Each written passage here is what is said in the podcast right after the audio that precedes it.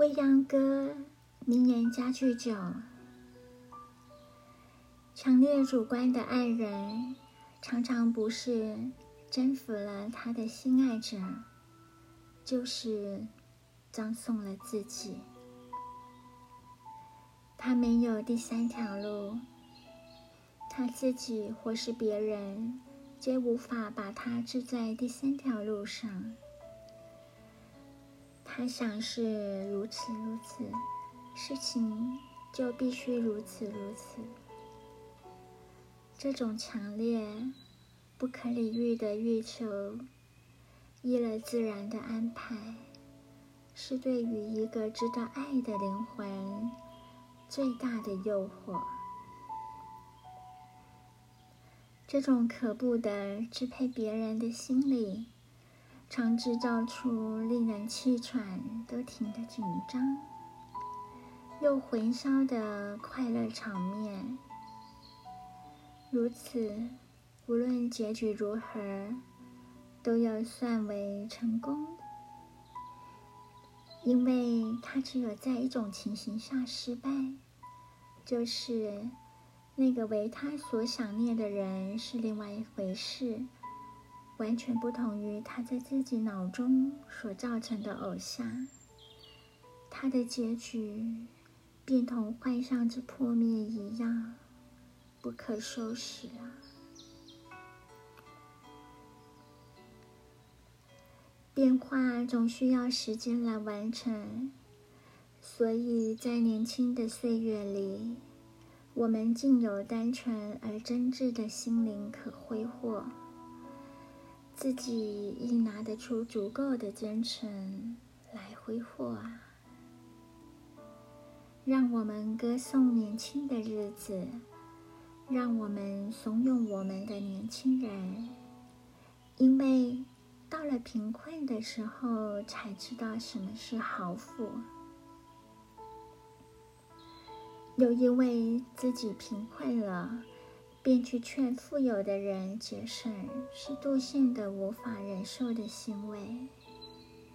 年华又不比金钱，他是谁也公平地分到了一份的，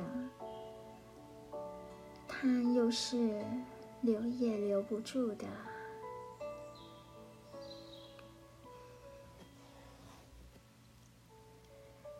畏缩犹豫的人。你们算了吧，你们拼命地忧郁谨慎，也未必逃得脱愁苦。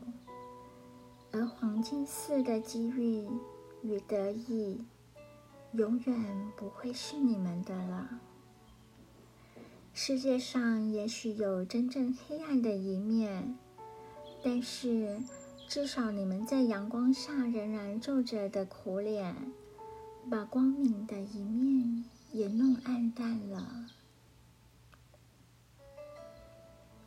往往这些可怜人走到阴影之下，与其说是性情的关系，不如说是虚弱身体的影响。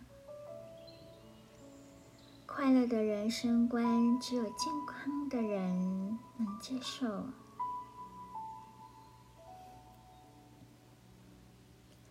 英雄们更有一种性格，他们不是骄傲的，他们是如殉教者那样自尊而已。他们知道自己不见得便是最合适于这个伟大使命的人，他们时时希望有更光辉的角色出现，不过。在没有更光辉的角色出现时，他们只有尽自己一份力。一旦是自己退让的时候，便宁愿俯下身去，为更英雄的人脚下一块铺路石。他变成一块石头时，才真正是可骄傲的。才真正有机会感谢上苍令他得以表现英雄本色。